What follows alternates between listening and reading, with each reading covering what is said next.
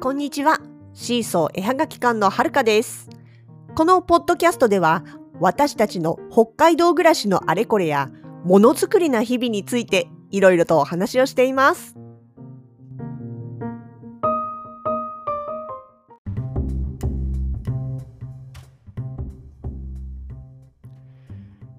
2021年3月28日、モノビレ、札幌モノビレッジ。2021、無事に終了いたしました。いや、ほんとね、昨日もお話ししたんですけれども、ほんと蓋を開けてみるまで、お客さんが来てくれるのか来な来てくれないのかそれ自体もちょっと怪しいようなね雲行きだったので本当にあのドキドキしました。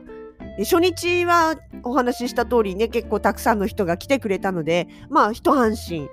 2日目もねどうなるかな？うーん。まあお天気は良さそうだからその外に出ようっていう気にはなちょっと誘われるだろうけれどもまあやっぱり状況が状況だから。まあでもとりあえずね、昨日が良かったから、まあ今日万が一全然、あのね、お暇だったとしても、まあまあまあまあ、いっか、みたいなね。ちょっとそういう、こう、なんていうのかな、がっかりしない心の覚悟を決めて出発いたしました。でね、まあ実際始め、始まってからどうだったかっていうと、そうですね、スタートはまあ割とスロースタートだったかなという印象です。あの、初日ほど、あの、最初の時にね、ドカッと入ってきてっていうような流れではなかったんです。ただ、なんか、あの、流れ始めたな、あ、お客さん入り始めたなと思ったら、こう、常に常にね、巡回してるような。で、これは昨日もそうだったんですけど、まあ、ブース数がね、いつものモノビレに比べたら全然少なかったっていうのもあって、とか、あと、まあ、通路スペースが広かったりとか、と今回はね、そうそう、あの、足元、ブースの、それぞれのスペースの前のところにね、そのスペースの番号だけじゃなくって、野号まで書いて貼ってくれてたんですよ。だから結構見てたらお客さん方もその地図を片手に来た上で、そのみんなのね、ブースの前に貼ってある屋号も確認しながら、あ、今ここにいるねって、誰々のところはこっちだねっていう感じで探せてたので、あれは、まあ、多分手間はかかったと思うんですけど、結構ありがたかったような気がしますね。まあそんなこんなで、あの、気がつけばお客さん会場内あちこちにいてっていう形で始まりました。でね、あのーあ、そうそう、あとね、多分、あの、密を回避するため、3密を回避するためっていうことでされた工夫だと思うんですけど、今年初めて午後2時以降に入る当日券だったかな？そうそうそう。が、あのー朝っぱらからいる人たちよりもちょっと割引になるってそういうチケットがあったんですね。で、それを使ってきたっていう方も夕方ぐらいにはいて、だからやっぱりその時間帯がね、午後遅い時間というかまあ昼もだいぶ過ぎてから、あの第一陣がもう帰り始めるぐらいの時間帯から入ってくる人たちが割とゆったりと回って見てくれていたので、だから、あの、夕方ぐらいになってもね、結構お客さんがいるっていう印象でした。あと、そのさっきも言ってたけど、えっと、屋号とかをね、足元に貼ってくれたりっていう工夫があった関係なのか、一度ブースを離れて、また戻ってくるっていうお客さんが結構いました。いつもはね、ほんとモノビレの時ってもう数が多すぎるとか、あの、距離が広いっていうこともあって、もう、やっぱり後で来ようかなと思ったけど来れなかった。戻ろうと思ったけど戻道が分かんなくて戻れなかった見つけられなかったってよく聞く話なんですよ。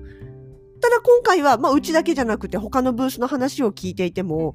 一回ちょっと離れたけれどもまた戻ってきたとかあとはあの人さっきも通ってたなみたいな2周3周してるなみたいな要は勧誘2回3回勧誘するだけのまあ余裕があったもしくは見つけやすかったっていうことがちょっと今までと違ったのかなと。まあ、あの出店者側としてはありがたいですよね。いろいろ見比べた結果もう一回やっぱりあそこの見たいなって言った時にちゃんと戻ってこれる分かりやすさがあったっていうことははい嬉しかったですね。まあそんな中でですねついにですよついにほのかしの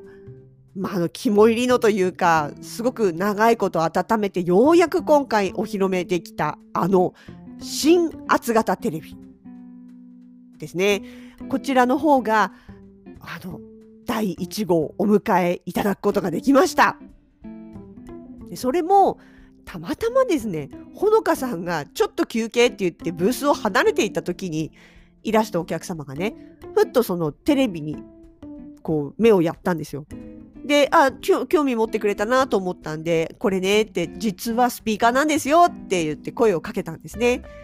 そしたら、あの、私が思った以上にすごく興味を持ってくださって、えーって、で、しかもその側面とか裏面の部分に寄せ木で作ってるんですよね。この寄せ木も自分たちでやってるんですよ、なんていうお話をしたら、えーって、寄せ木って結構大変ですよねっておっしゃって、よくよく聞いたら、その方も木に関わることをやってたことがあるんですって。だから、その寄せ木の作るのも大変なのも分かってるし、それをこれだけの面でやろうとしたら、え、こんなに手間かかってるのに、しかもスピーカーなのにこのお値段でいいの？っていう形で言ってくださったんですね。で、ただ音に関してとかね、あとその中の気候に関する詳しいことって正直私は説明ができるほど分かって理解できていないので、あのー、お客様とお話をしながら失礼を承知でちょっと手元でピピッとスマホでテレビの説明求むって 送りまして、ショートメールをね、ほのかさんを呼び出し招集しました。で、ほのかさんは、まあ、あの、慌てて戻ってきてくれて、でもそのお客様がまだそこにいて、私の話を聞いてくれてる間に戻ってきてくれたので、あとはもうバトンタッチです。でもね、そのスピーカーのね、機構の部分だったりとか、どういうふうにしてるっていう、まあもちろんその、もう止めつけちゃってるとこ中身は見せられないんですけれども、あの、わかる範囲で、あの、説明できる範囲でどんどん説明をしていたら、結構そのお客様も音に関しても詳しい方で、あの、ほのかしの説明、若干マニアックな説明でもすごい理解をしてくださったんですね。で、その上で、えーってすごい、そんなことまでやってるんですか？って言って、で、あの、いや、ちょっとこれは一目惚れですって言って、お買い求めくださったんですね。いや、でも、やっぱりその、なんていうのかな、地味なんだけれどもこだわり点が多いのが、あの厚型テレビの特徴でして、音の部分、音響の音質の部分だったりとか、その側の見た目の問題だったりとか、使ってる素材だったりとかって、もうあの説明し始めたら本当すごい細かいところにいっぱいあるんですよね。あの、なので、まあ、それをね、分かってくれた上で感動してくれたっていうのがもう私たちとしてもやっぱり嬉しくて、いや、本当ありがとうございますってお互いに、もうお互いに感謝しながらですね、はい、お迎えをしていただきました。やっぱりね、あの、なんて、あ、そうそう。で、あとその方以外にも別の方が途中で立ち寄ってくださった時にね、いや、これツイッターで見てたって。で、ちょっとまあ、今すぐは無理だけれども、いつかお迎えしたいって、これ目標なんだって言ってくださって、それはそれでもうそのお気持ちだけでも、やっぱ嬉しいですよね。うん、興味を持ってくれるっていうことと、こうなんかこっちがこだわった部分について共感してもらえるって、やっぱり誠実にきっちりと、こうむ、まあ無駄なくっていうか、自分の納得できるまで作り込んで作ったものっていうのは、やっぱりちゃんと伝わっていくんだなっていうのがすごい改めて分かりました。本当だってね、この新型テレビ一番最初にそのスピーカーっていう機能をつけようなんていう話から始まっても結局今の完成形に至るまで試行錯誤あれやこれやいろんな部材取り寄せてみたり組み替えてみたり工夫してみたり接着剤を変えてみたりっていうので1年ぐらいかかってると思うんですよね。だからね、それが本当なんか伝わったっていうのはもう、それだけでもう今日の今回の物見で大満足みたいな そういうところはこう作者側としてはあるわけなんですね。そうで、あとね、やっぱり今日も、まああの、まあ、得意先とか作家さんの方もたくさん来てくださいましたし、その他にね、ツイッターとか、あとインスタとかね、そういう SNS をいつも実はフォローしてますって、で、それで見てて今日も来ましたっていう方がいらして、あやっぱり、なんかでもね、その手応えは今までよりもなんか数多かったような気がするんですよね。だからやっぱり地味に続けてきて、まあ地味に発信途切れることなく更新してきたっていうところで、あの、届く人がより増えてきてくれたのかなって、やっぱり、これはそれで、それはそれでね、あの、私発信担当なんで、あの、手応えを感じたし、そう言って言っていただけるのも、やっぱ嬉しかったですよね。もうなんかテンション上がりまくりでしたよ。そう、あ、だからね、その、そあの、ツイッター、インスタ、まあ、フェイスブックページっていうことで言ってくださる方が増えてたので、あの、次はね、ラジログを聞いてっていう方がもっと増えてくれるように、これも地味に頑張って続けていこうと思って、密かに決心しております。そうそう。あとね、あ、ちなみにそう、テレビなんですけど、その後、1台目をね、お買い求めくださったお客様がお家に帰った後に、お家で実際に音を出してみたら、なんか本当にあの売り場で予想していた以上にすごくいい高音質な音だったから、ものすごくなんかますます気に入って、で、しかもそれをご家族の方にお話ししたら、ご家族の方も自分も欲しいって言ってくださったっていうことで、あの途中で電話がかかってきまして、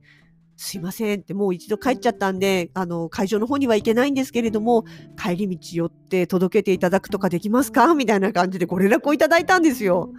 で、もちろんね、あの、複数台用意してて、あの、まだ残ってましたから、あります、ありますって言って、写メ送って、こんな感じの色ですって言って、実際、あの、帰りにね、納品させていただいて、だから、なんていうのかな、それもさらに嬉しかったですよね、本当に。ご家族の方にもいいって言ってもらえたし、持って帰ったらさらにいいと思ったっていう、その、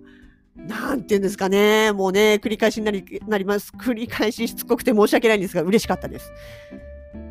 そう。な、物ビレの最後の方ですね。夕方4時過ぎ。突然、なんか館内放送かかったなと思って、なんだろうと思ったら、右側の大型ビジョンをご覧ください。何々と思って目見たらですね、突然、あの、告知が始まったんですよ。で、なんか、2021年7月、新たなハンドメイドイベントみたいな告知が入ったんですよ。え、何？次のモノビレの案内？と思ったら、札幌中心部でって言うんですよね。え、それ、ドームじゃないじゃんみたいな。え札幌中心部でそんな大々的なことやれる場所ってどこにあったっけ？っていうか7月ってオリンピックあるとしたらマラソン来るんじゃなかったっけ？みたいななんかいろいろねざわっとしながら。でも結局その詳細については4月上旬あの、公開みたいな感じで、あの、告知の告知ですよね。告知のがありますよという告知だったんで、詳細が分かりきらなくて、かえって気になりますよね、これね。7月って言ったら、あの横浜ハンドメイドマルシェの札幌版、札幌ハンドメイドマルシェが今年初めてあの開催、ツドームで開催ということで、7月の連休、4連休の最後の2日間ですね。うちも申し込んでますけれども、がある月なので、そこでもう一つ大きなもの何か来るんかいみたいな、まさか被らないよねっていう。いや、さすがに被ることはないと思うんですけど、何がどんな風に行われるのか、ちょっと、これはこれで推移が気になるところですね。また、あの、続報がありましたら、私たちも随時、随時お届けしていきたいと思います。いや、でも、まあ、ね、あの、タイトルに物ビレ無事終了というふうに書きましたけれども、まあ、あの、ほんと変な話ですけど、あと2週間ぐらいはまだ結果が出ないっていうか、あの、2週間後までね、何にもなく、誰のところにも連絡行かず、平和に過ぎれば、まあ、要は感染症についてっていうことなんですけどね、それについて何の問題も起きなければ、初めてそこで、本当に無事に終了した。って言えるのかなってちょっと思ってます。2週間ぐらいはやっぱりちょっと気になる。自分がどうのこうのっていうよりは、なんか自分の関わったところで何かが起きるってやっぱりちょっとね、ざわっとしちゃいますんで、誰も、あれだけたくさん来てくれたお客さんのとか関係者とか誰も何もなく、無事に2週間過ぎてくれることをちょっと実は心の中で願っております。まあまあでも本当にあのみんなね素直の本当に主催の人たちもそうですし、参加の方もそうですし、すごいあの対策頑張ってましたし、真面目にやってましたし、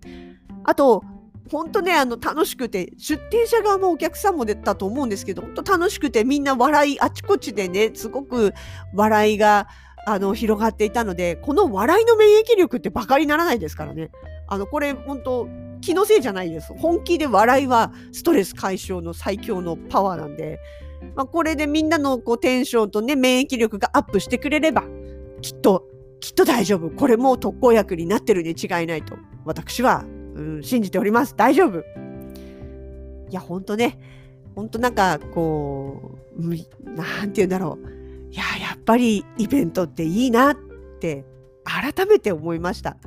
やっぱり直接見てもらって直接反応を感じられてでいろんな人たちとやってこうねやり取りをするっていうのがどれだけ作ってものづくりにとってのモチベーションになるのかっていうのは分かってはいたけどやっぱりありがたいなありがたいし必要だなって思います。だからまあ本当こんな状況の中でね最終的にきちんと開催までこぎつけてくれた本当に上の方には感謝してます。えぜひそうやってね、みんなが気兼ねなく、今ちょっとやっぱりどっかであの心配な気持ちを抱えながら参加している方も多いと思うので、また逆に来られなかった、やっぱり心配だからちょっと行けないわっていう方ももちろんいらしたので、そういうことなくね、誰もが行きたいと思う人が行ける。そんな風に、そんな日が早く戻ってきてくれるといいな、というふうに、いや、本当に改めて思いました。と、えー、ご来場くださった皆様、出展の皆様、作家の皆様、そして運営の皆様、本当に関わってくださった方々にありがとうございます。楽しかったです。